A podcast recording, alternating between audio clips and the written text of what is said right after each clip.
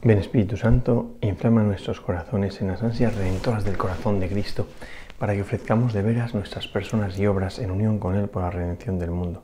Señor mío y Dios mío Jesucristo, por el corazón inmaculado de María me consagro a tu corazón y me ofrezco contigo al Padre en tu santo sacrificio del altar, con mi oración y mi trabajo, sufrimientos y alegrías de hoy, en reparación de nuestros pecados y para que venga a nosotros tu reino.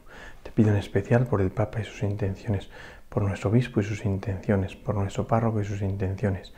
Oh Señora mía, oh Madre mía, yo me ofrezco del todo a ti, y en prueba de mi fiel afecto te consagro en este día mis ojos, mis oídos, mi lengua y mi corazón, en una palabra todo mi ser, ya que soy todo tuyo, oh Madre de bondad.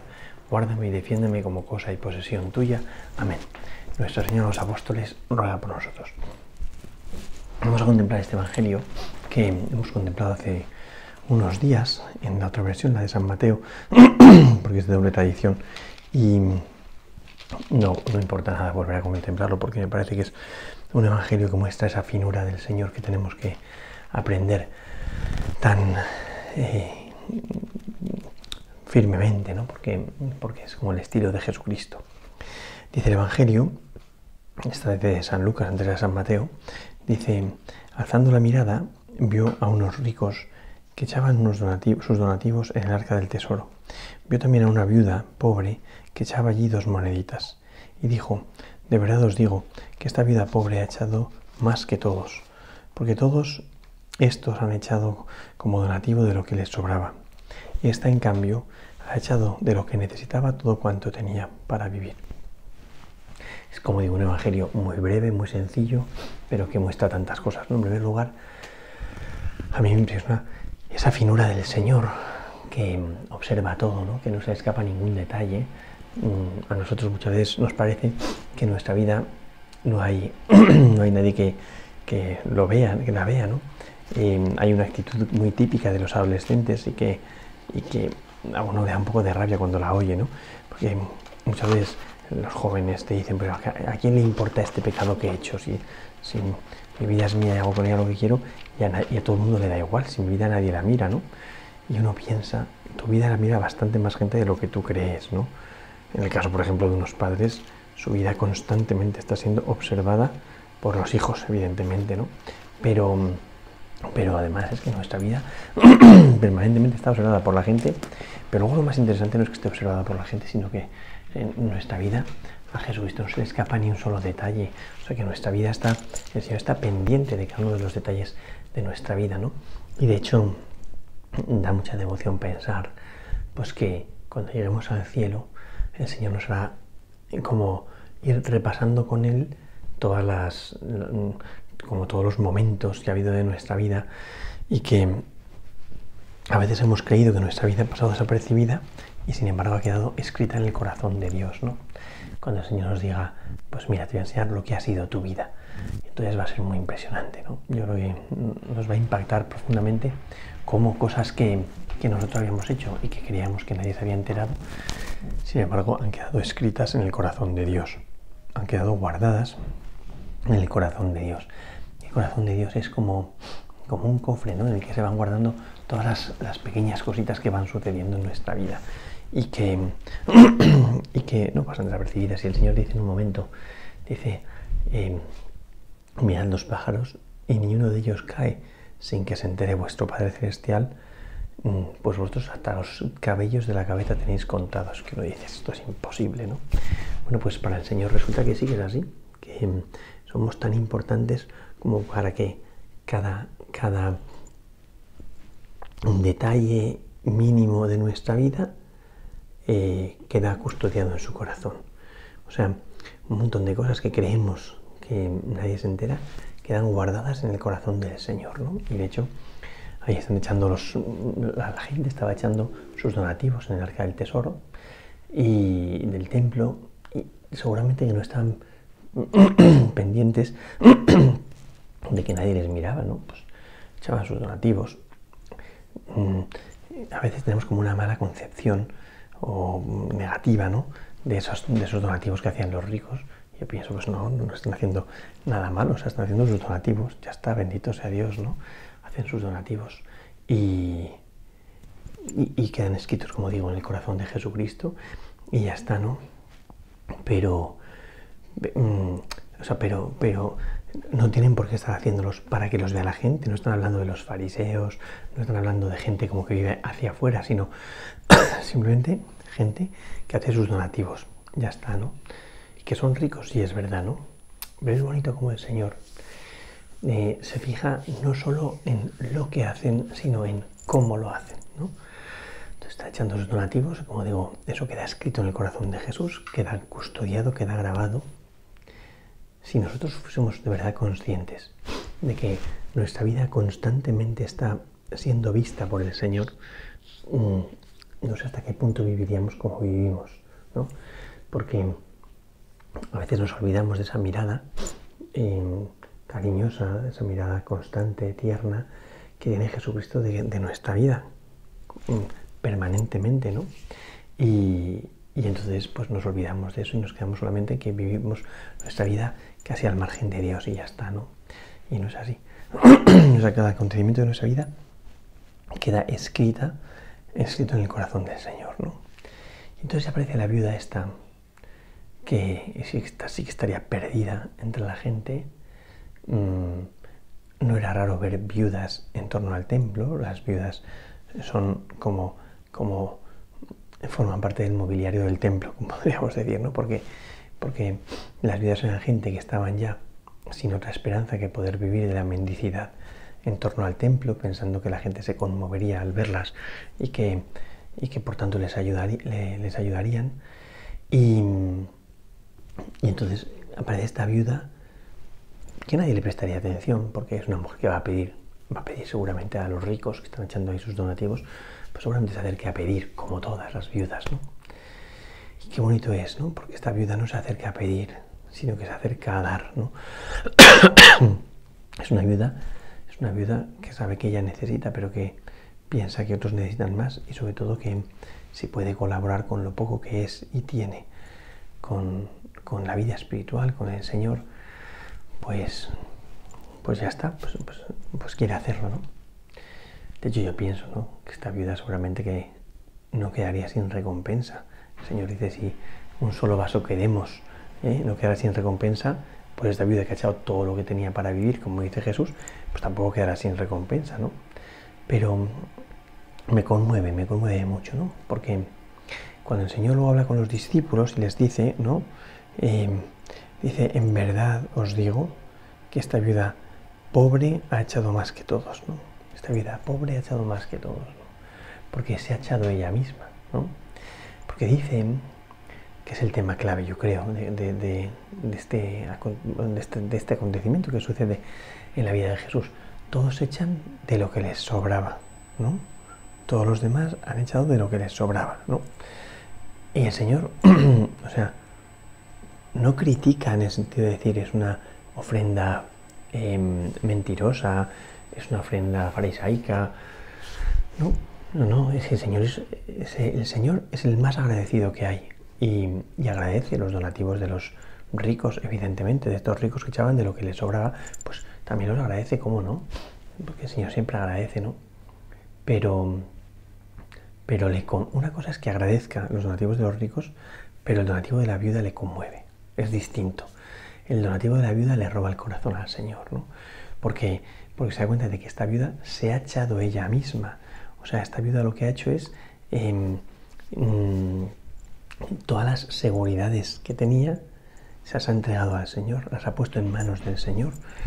O sea, esta pobre mujer no tenía nada y yo no sé, pero seguramente esas dos monedillas que tuviese o eran lo último que le quedaba ya de, algún, de alguna herencia o lo que pudiese haber recibido o que tuviese ella, ¿no? O a lo mejor era, era como lo que había conseguido después de mendigar esforzadamente. ¿no? Pero de hecho es muy distinta. La viuda de Sarepta, de la época del profeta Elías, em, dice que se encuentra Elías, le pide que le dé un panecillo y tal, y dice, no, tengo un poco de harina, voy a hacer un, un pan para mí, para mi hijo y luego moriremos. ¿no? La pobreza a esa viuda del Antiguo Testamento le hace centrarse en sí misma y olvidarse de los demás. E incluso cuando el profeta le pide un poco de pan, esta viuda em, le dice que no, le dice que no, o sea, que la pobreza le hace volverse egoísta. Esta viuda del Evangelio es impresionante, em, su pobreza le lleva a salir de sí misma, a entregarse a los demás, ¿no? Su pobreza quizá ¿no? le lleva a sintonizar con los pobres, ¿no?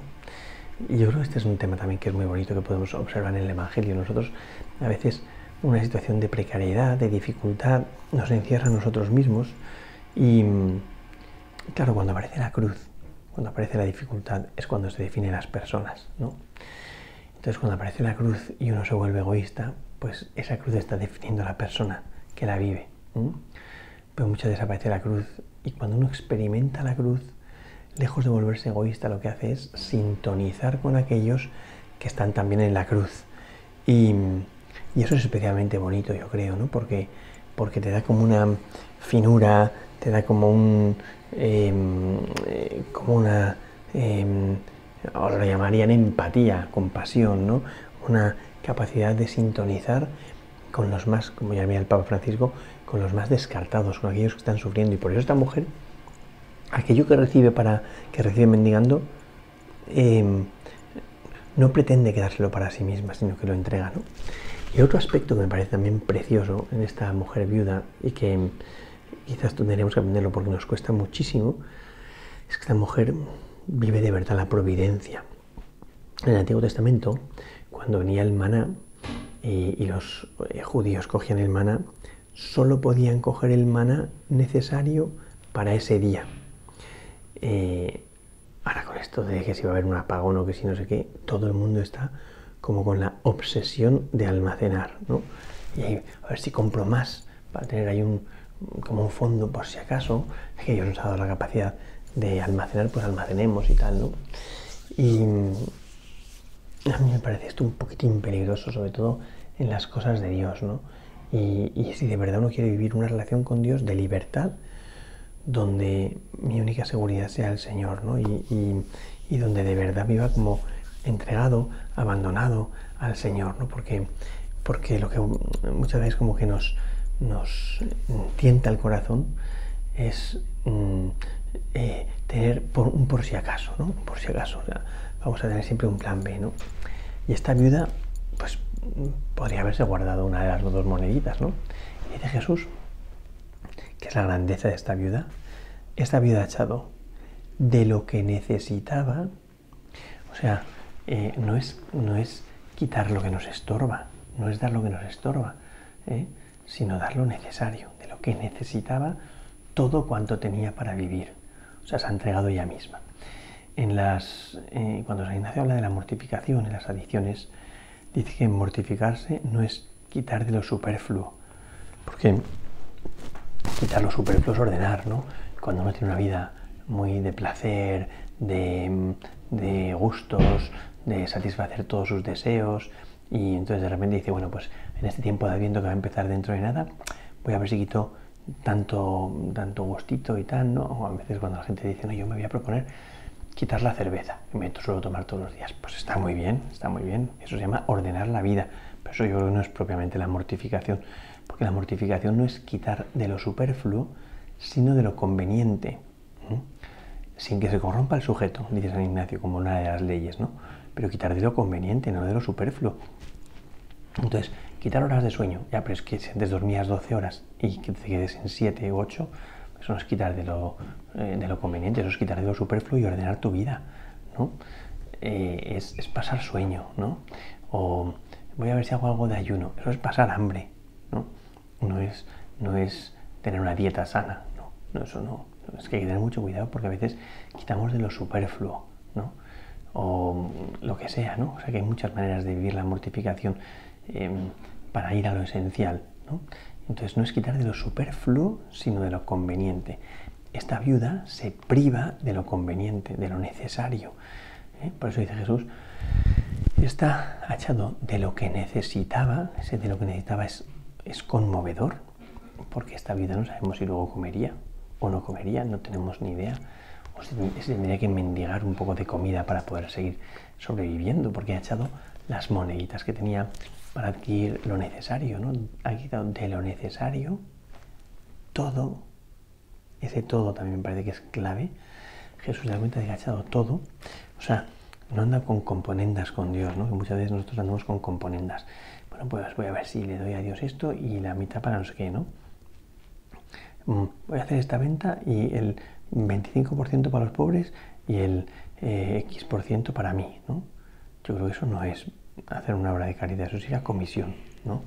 Eh, es, es, poner la providencia como intermediaria y que se lleve una comisión, y ya está, ¿no? Porque así ayuda el Señor a que se venda y entonces le doy un poquito a él, ¿no? Pues, pues como el que tiene un intermediario y ya está, ¿no? De lo que necesitaba, todo, ese todo hace temblar a uno, pero es así. O sea, cuando uno da al Señor, le da todo, todo cuanto tenía para vivir, ¿no? O sea, que, que ese todo lo que tenía no es, no es de, de mm, cosas mm, como añadidas o sobrevenidas, ¿no? sino que es lo que tenía para vivir. O sea que la vida de esta viuda no hay, no hay eh, caprichitos, no hay superficialidades, no hay cosas que sobren, no hay cosas que estorban. O sea, que la vida, o sea, lo que lleva en el bolsillo es su vida, es todo cuanto tiene para sobrevivir, para vivir, ¿no? Y, por eso ella da todo lo que tenía para vivir. Claro, a Jesús esto le, conmueve el corazón. Y me parece que en esta última semana que tenemos de Cristo Rey, antes de empezar el tiempo de, Adviento, que es un tiempo para ir a lo esencial, como ya veremos, me parece que es bonito que empecemos la semana de esta manera, ¿no? Como, diciendo, bueno, mm, lo que decía la hermana Claire, ¿no? O todo o nada, ¿no? O sea, esto es una especie de, de órdago que nos echa el Señor y que nos dice, bueno, vamos a ver, mm, ¿tú te fías del todo o te fías a trocitos? ¿eh? ¿Tú te fías mm, completamente o te fías solamente em, em, puntualmente, momentáneamente? O sea, ¿tú te entregas mm, todo lo que tenías para vivir o, entregas de lo que le sobraba, como los ricos? Que el Señor lo va a agradecer también. El Señor lo agradecerá, por supuesto, ¿no? Pero reconocerá que has echado lo que tenías, no, o sea, de lo que te sobraba, ¿eh? has echado de lo que te sobraba, pues, pues has hecho un donativo muy bien, ya está, ¿no? Pero eso, como digo, es ordenar la vida, eso no es ir a lo esencial, eso no es privarse de lo que uno tiene de veras, ¿no? Para que otro pueda vivir, no, no, eso es mm, dar de lo, de lo, bueno, pues eso, de lo que me sobra, con lo cual uno simplemente ordena, ¿no? Y como decía San Pablo, la superabundancia de unos remedia la carestía de los otros. Eso dice San Pablo cuando habla de hacer obras de caridad y está muy bien. Pero, pero darse en lo que uno da, deberíamos plantearnos ¿no? si en las limosnas y en los dones que yo hago me doy en lo que doy o doy de lo que sobra, que no es lo mismo. ¿no? Bueno, pues ojalá que el Señor nos conceda vivir entrenándonos. Esto no significa que ahora la gente haga cosas indiscriminadamente. No, no, no tiene que ser así. No tiene que hacer cosas em, sin discernimiento. No tiene que ser así. Pero lo importante es si yo me doy en lo que doy. Si yo me entrego en lo que entrego. Si yo pongo el corazón por delante cuando, cuando hago mis obras de caridad, de las que sean, da igual. ¿eh? Si pongo el corazón y va por delante en lo que hago, o si yo, mi, yo, lo mantengo a salvo ¿eh? y, bueno, que se queda muy satisfecho porque ha hecho cosas, pero no se ha entregado él mismo, ¿no? O sea, es que no es lo mismo hacer obras buenas que entregarse uno en lo que entrega o quedarse en lo que hace, ¿no? Entonces, bueno, pues que el Señor nos conceda de verdad mm, vivir de esta manera, ¿no? Entregándonos en lo que hacemos, ya sea cuando entregamos nuestro tiempo, cuando entregamos nuestra atención, cuando entregamos mm, nuestro, nuestro dinero, o, o sea, que, nos, que vivamos entregándonos nosotros mismos, dándonos a los demás eh, en todo lo que hacemos, que puede ser simplemente en una mínima conversación, porque también en una mínima conversación uno puede estar poniendo cuerpo, o sea, alma, vida y corazón en, lo que, en, en la conversación que está haciendo, puede estar en otras mil cosas y, la conversación que hace, pues en el fondo no es una entrega de sí mismo, ¿no? Y lo mismo cuando estamos rezando y en todo lo que hacemos. Si de verdad me entrego en lo que entrego o si doy de lo que me sobra, ¿no? Como, como una entrega eh, superficial y no profunda. Gloria al Padre, al Hijo y al Espíritu Santo, como era en el principio, ahora y siempre, por los siglos de los siglos. Amén.